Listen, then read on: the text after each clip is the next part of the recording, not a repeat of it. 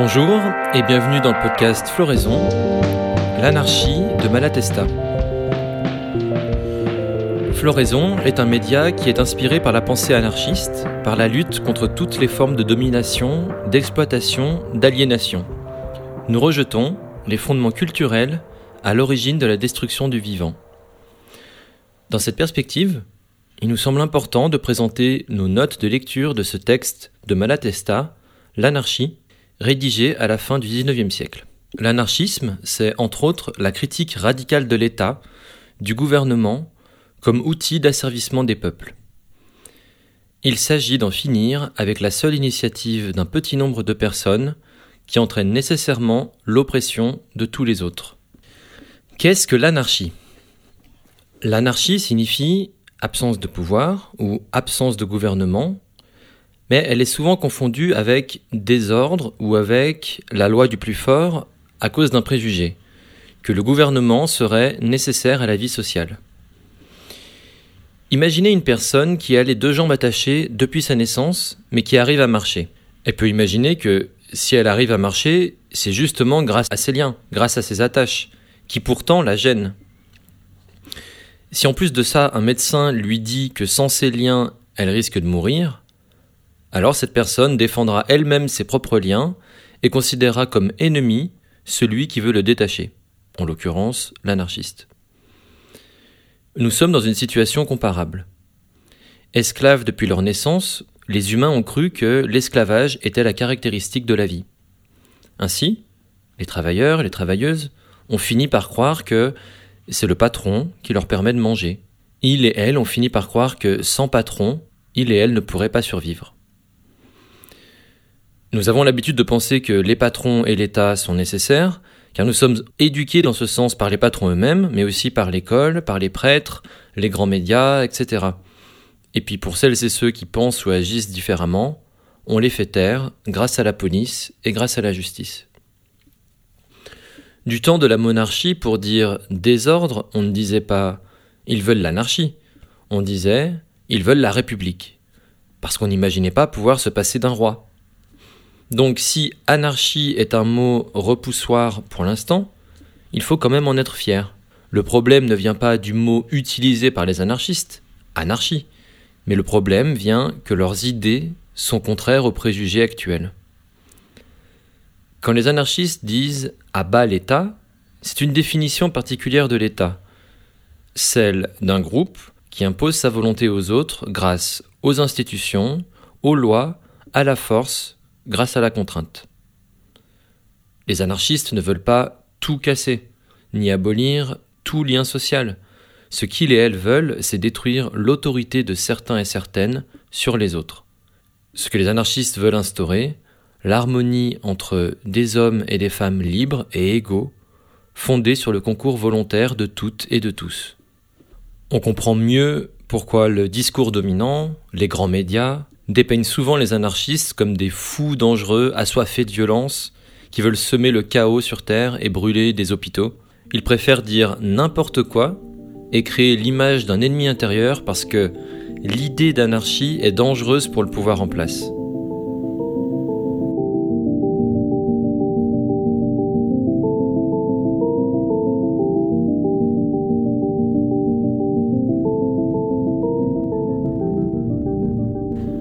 Qu'est-ce que le gouvernement?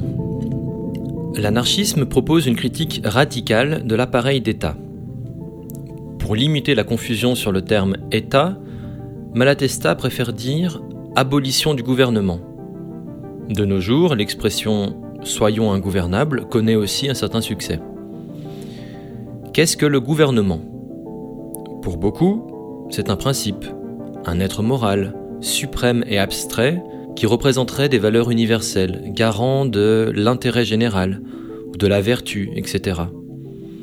Pour les anarchistes, le gouvernement, c'est plus concret c'est l'ensemble des gouvernants, c'est-à-dire les rois ou les reines, présidents, présidentes, les ministres, les députés, etc. Bref, toutes les personnes qui peuvent faire la loi, décréter et collecter les impôts, diriger la production, diriger l'économie, faire la guerre et la paix, etc. Bref, le gouvernement, c'est les personnes qui peuvent se servir de la force de tout le monde, de la force collective, donc physique, intellectuelle, économique, pour obliger tout le monde à faire ce que ces personnes veulent, elles, grâce à l'autorité. Mais au fond, qu'est-ce que ces personnes ont de si exceptionnel? Est-ce qu'elles ont tellement de qualités qu'elles ont le droit de nous dire ce qu'il faut faire, même si on n'est pas d'accord? Sont-elles infaillibles et incorruptibles pour défendre nos intérêts mieux que nous-mêmes?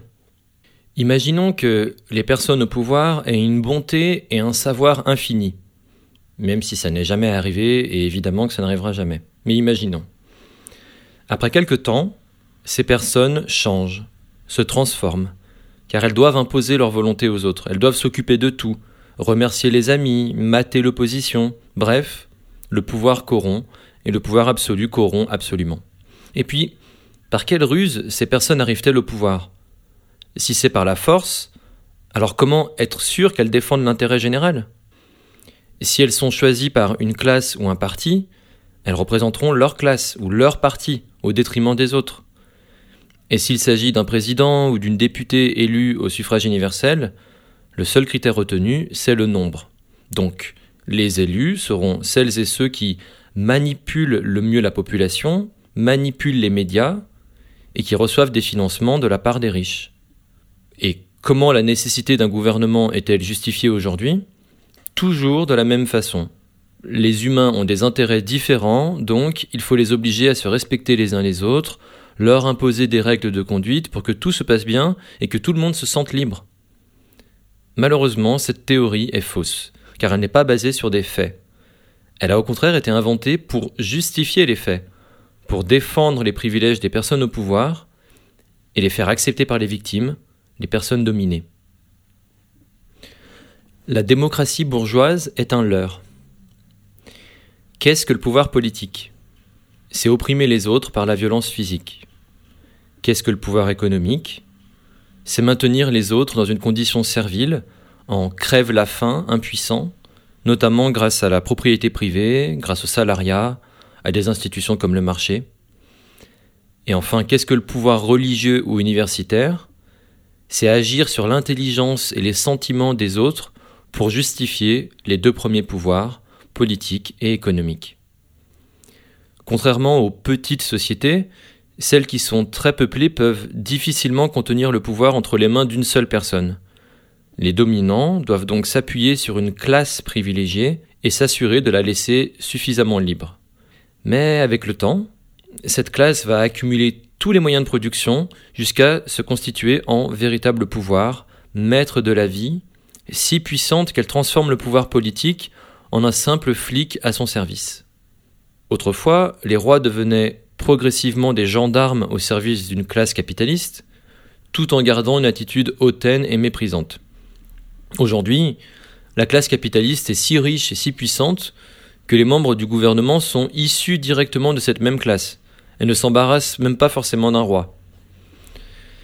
La démocratie est un leurre où la bourgeoisie donne l'espoir aux prolétaires, aux pauvres, aux femmes, etc., d'arriver un jour au pouvoir grâce au vote, grâce aux élections.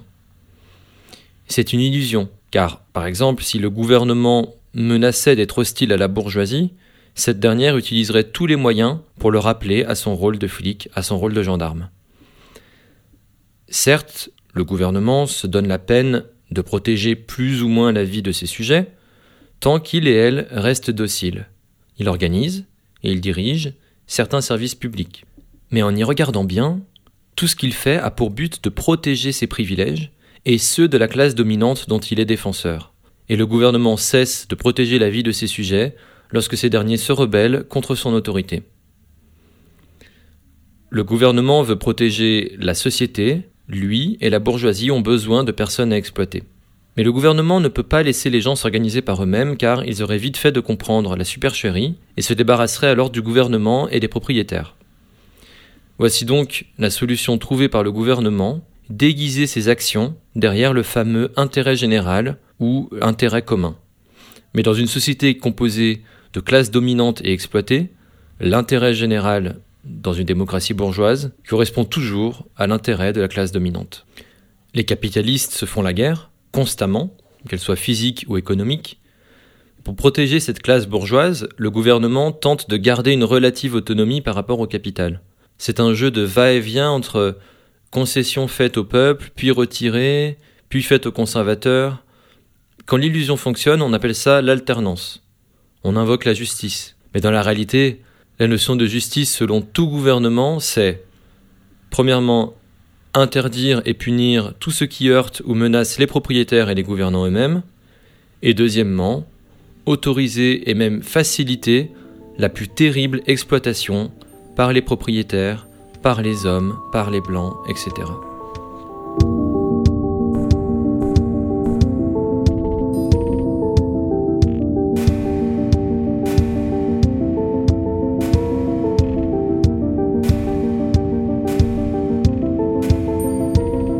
L'entraide. Malatesta montre que la loi qui gouverne l'humanité n'est pas la lutte permanente de chacun contre tous, mais c'est la solidarité. Kropotkin parlait plutôt de l'entraide. L'humain a deux instincts fondamentaux, sa propre survie et celle de son espèce. Il défendra donc envers et contre tout son bien-être ainsi que celui de ses enfants. Pour assurer ce bien-être, deux stratégies de lutte pour la survie sont possibles.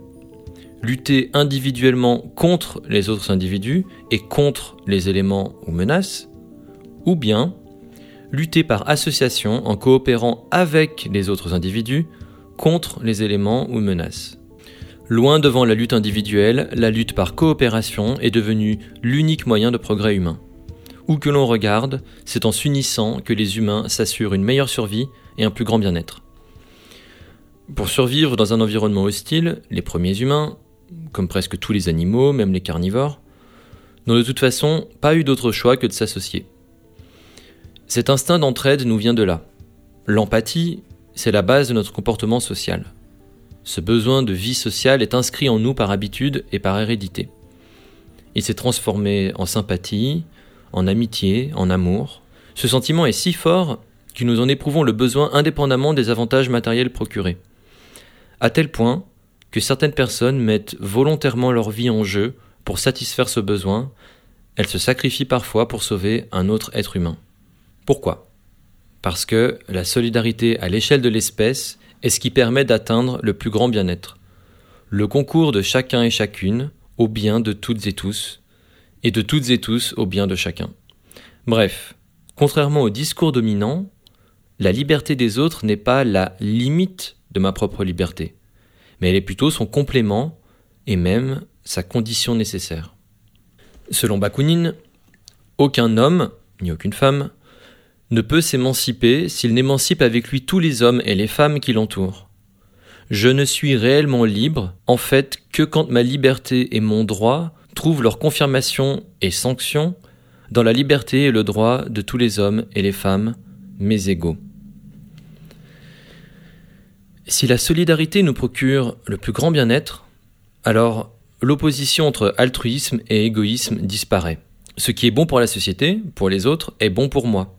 Désirant être égaux et libres, nous sommes à la fois égoïstes et altruistes, c'est la même chose.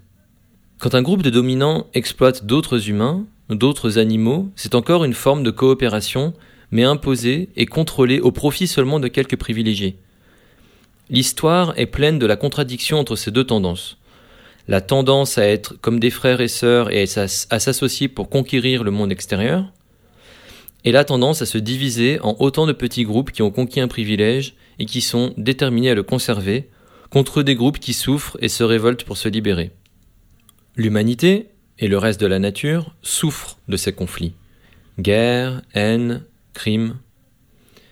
Historiquement, le principe chacun pour soi est venu paralyser l'augmentation du bien-être général, dont le succès dépend du principe un pour tous et tous pour un, une pour toutes et toutes pour une.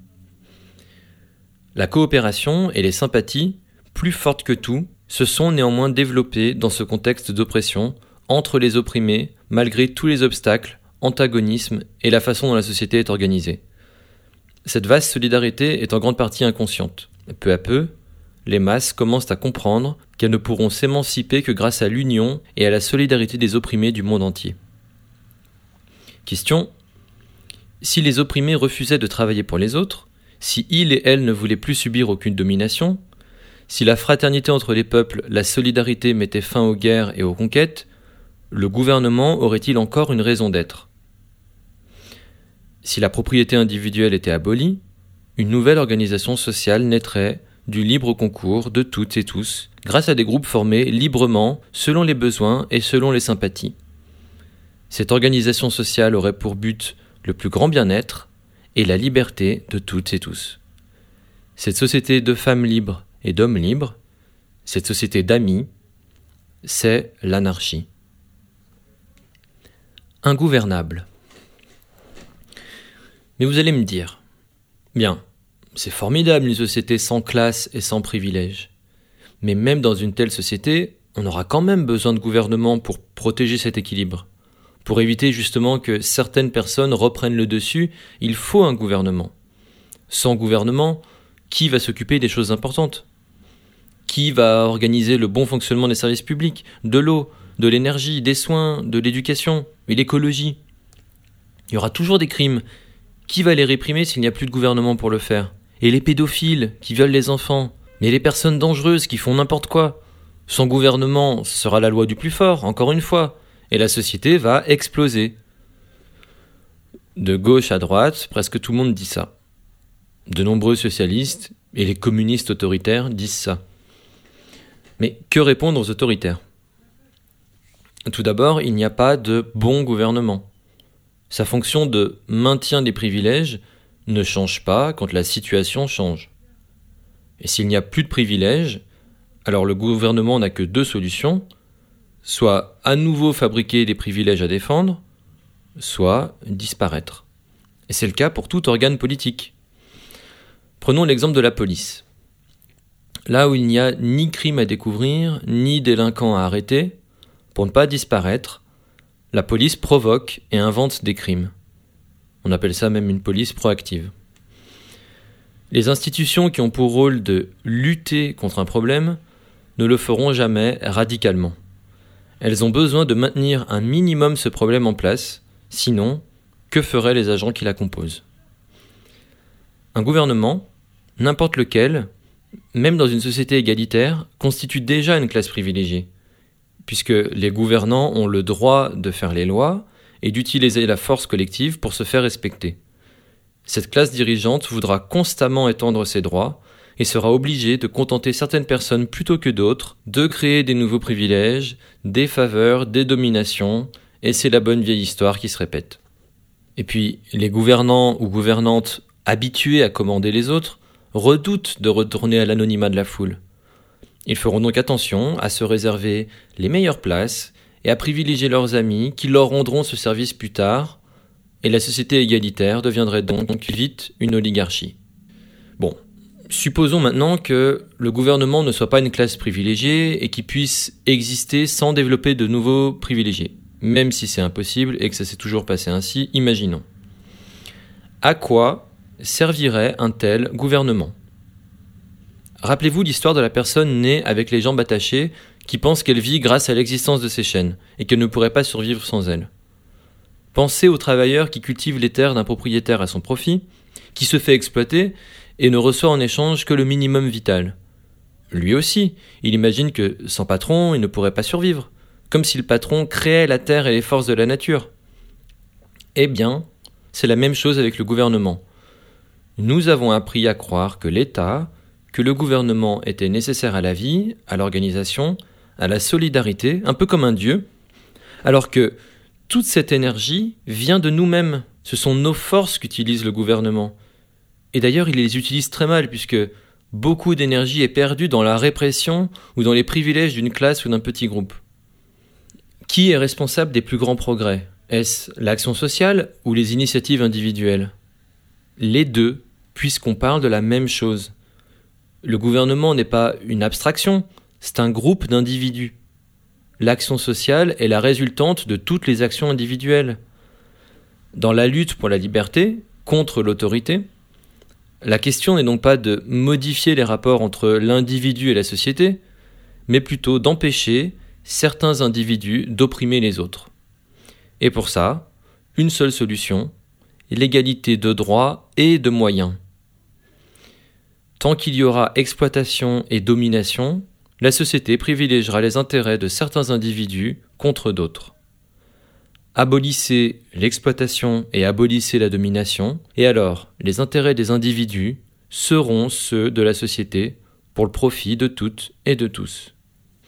D'ailleurs, en y regardant de plus près, dans, une société, dans notre société actuelle, est-ce que l'État est la source du progrès, de la solidarité, bref, de tout ce qui est essentiel à la vie sociale?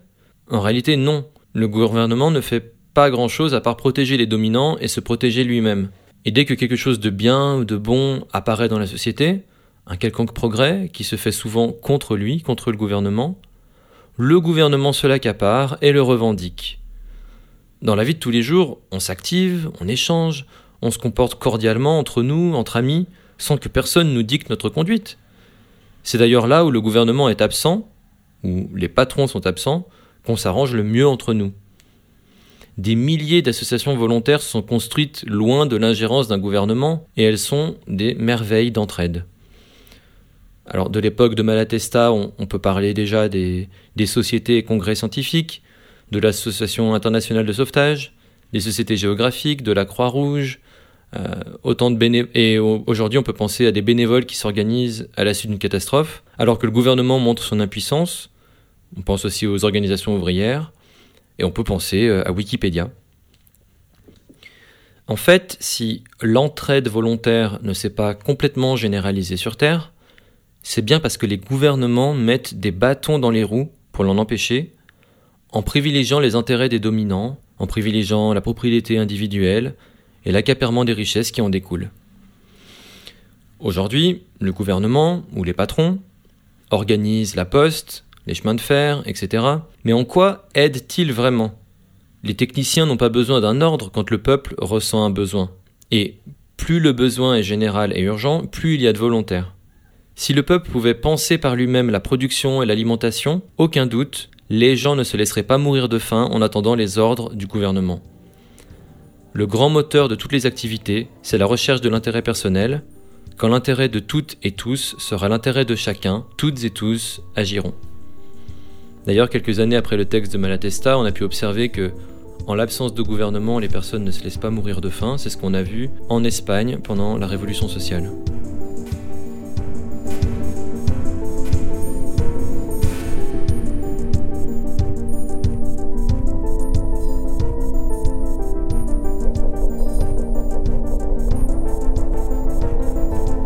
La police et la justice. Presque tout le monde pense que les fonctions régaliennes de l'État sont indispensables et que le gouvernement doit assurer la défense interne et externe, guerre, police, justice. Tout le monde, sauf les anarchistes. Si les gouvernements sont abolis et que la richesse sociale n'est plus accaparée par un groupe, pourquoi irait-on faire la guerre? Sans tyran, sans classe dominante, la guerre est inutile.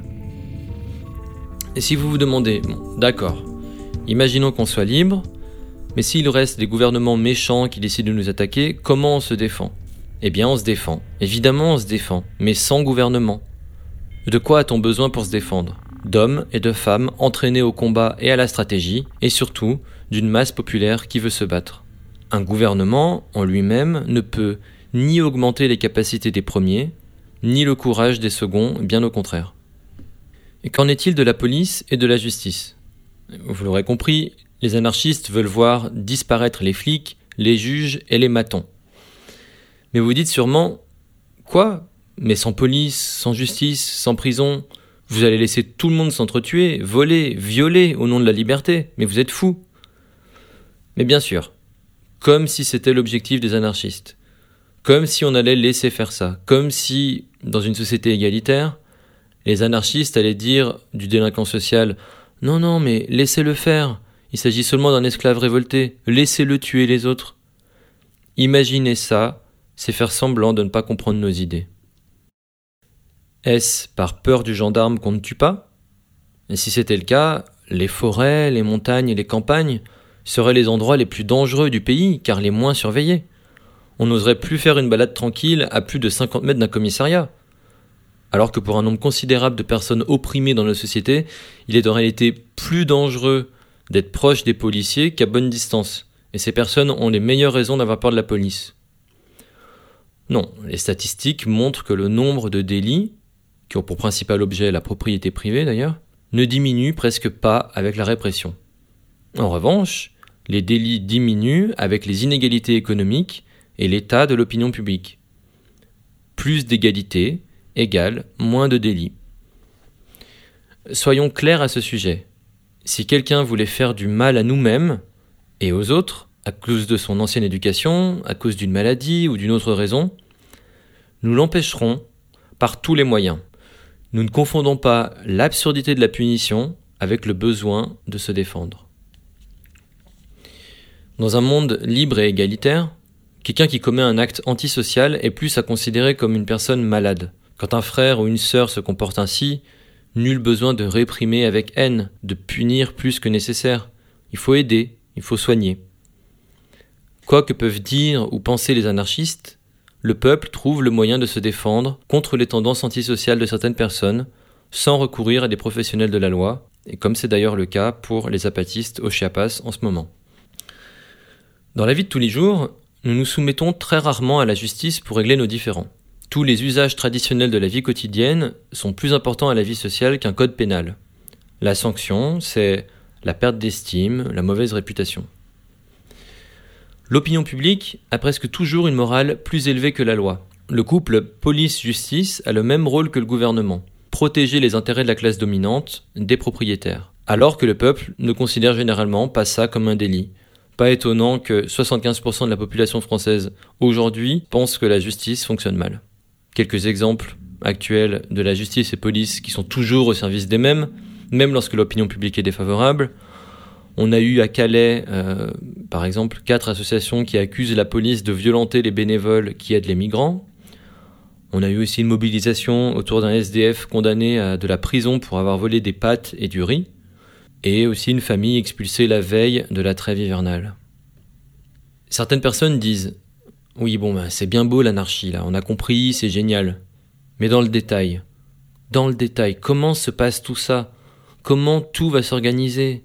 Et à quelle heure? Et comment? Et où? Et avec qui? Dans quel pays? À quelle vitesse? Voilà. Si vous demandez tout ça, de prédire et organiser nous-mêmes à l'avance tous les détails futurs, alors désolé, mais on a mal expliqué ce qu'était l'anarchie. Les anarchistes, ce ne sont pas des prophètes avec la science infuse, capables de prédire des solutions officielles.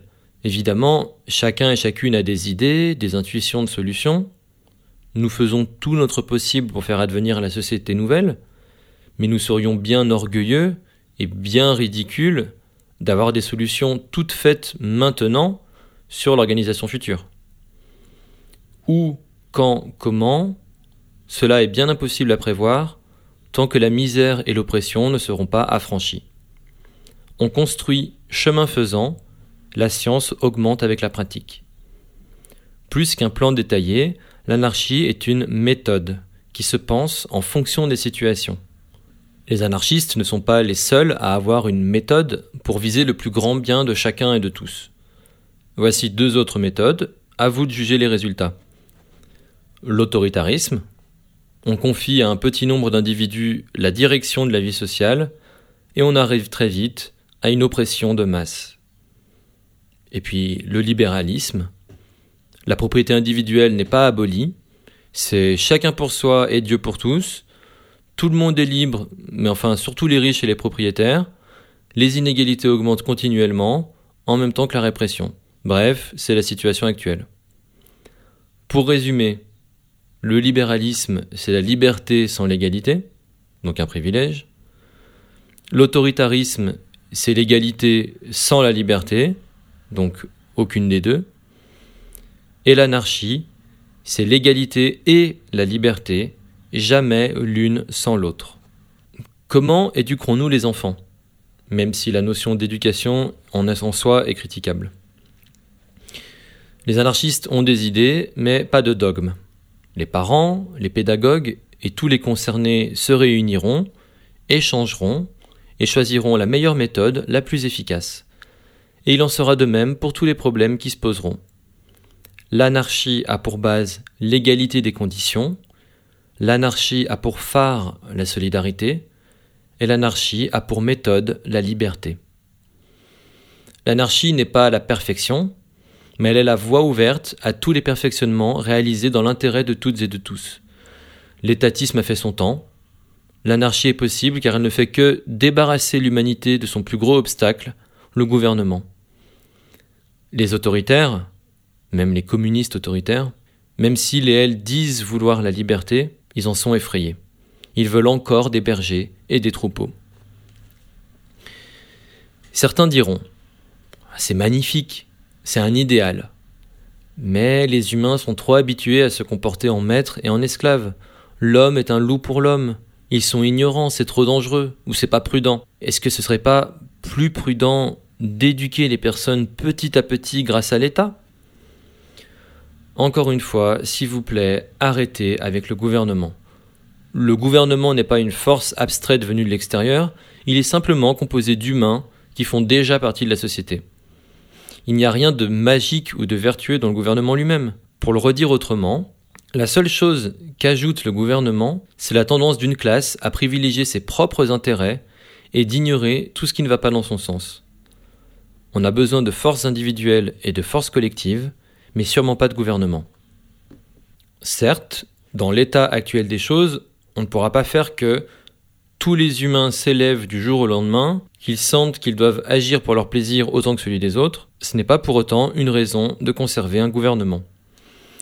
Est-ce que les gens, est-ce que les enfants ont besoin d'être éduqués à agir de façon libre et solidaire? Si oui, alors la meilleure chose est de commencer par abolir cette force négative qu'est l'État. Puis, si les personnes instruites veulent transmettre leur savoir, alors elles organiseront des écoles et transmettront le goût d'apprendre. Si ces personnes instruites n'existaient pas, le gouvernement ne pourrait de toute façon pas les créer par magie. Il ferait comme aujourd'hui, c'est-à-dire prendre ces personnes, les empêcher d'enseigner et les utiliser pour rédiger des règlements à faire appliquer par la police. L'institution négative qu'est le gouvernement transforme des potentiels enseignants passionnés et intelligents en politiciens. Des politiciens, c'est-à-dire des parasites inutiles dont le seul souci est d'imposer ses propres lubies et de se maintenir au pouvoir. S'il y a des médecins, s'il y a des infirmières, des infirmiers, c'est à ces personnes elles-mêmes d'organiser les services de santé. Si ces personnes n'existaient pas, le gouvernement ne pourrait de toute façon pas les créer. La seule chose que le gouvernement est capable de faire, c'est éventuellement de les discréditer en interférant avec les intérêts de classes privilégiées dans le milieu de la médecine.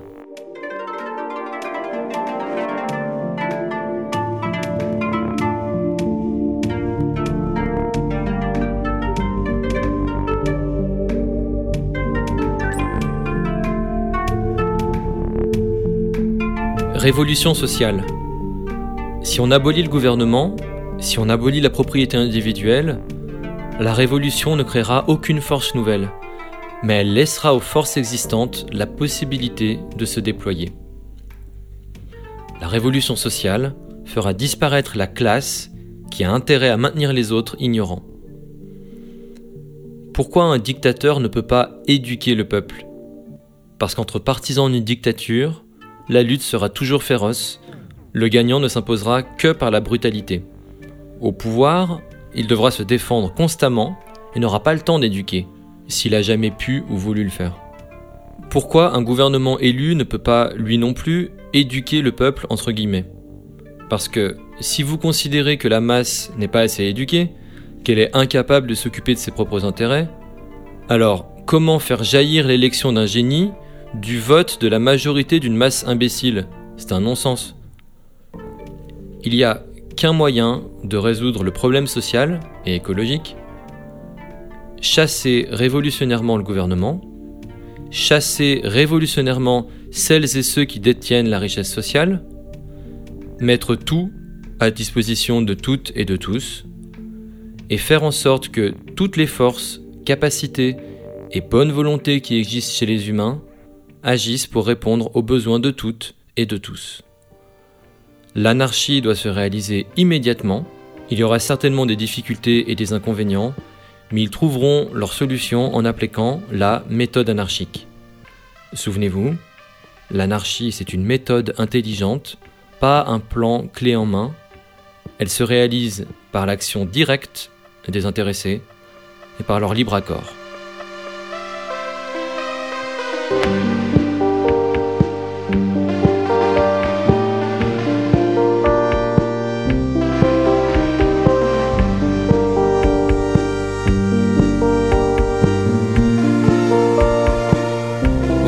Merci d'avoir écouté ces notes de lecture. Euh, L'anarchie de Malatesta est un texte qui a plus d'un siècle aujourd'hui, mais qui reste d'actualité sur de nombreux points. On pourrait insister sur la nécessité d'inclure plus euh, le féminisme, l'antiracisme, l'antispécisme, etc., qui sont pas ou peu présentes dans ce texte-là. Euh, la lutte, finalement, contre toutes les formes de domination et d'exploitation. Par ailleurs, Malatesta mobilise aussi beaucoup le concept de peuple pour parler des sujets d'un État, un concept qui peut être problématique et on aura peut-être d'autres occasions d'en faire la critique. Et dans une perspective écologiste radicale, on pourrait aussi inclure une critique euh, de l'industrie, de l'énergie et de la technique à la critique radicale du gouvernement. Bref, ce livre est une porte d'entrée, une belle porte d'entrée sur la lutte radicale pour l'égalité et pour la liberté, L'anarchisme est clairement un outil majeur pour penser les problèmes sociaux et écologiques actuels. Partagez donc ce podcast s'il vous a plu. Ni Dieu, ni Maître, ni Marie, que flotte dans les airs notre grand drapeau noir. Vive la liberté et vive l'anarchie.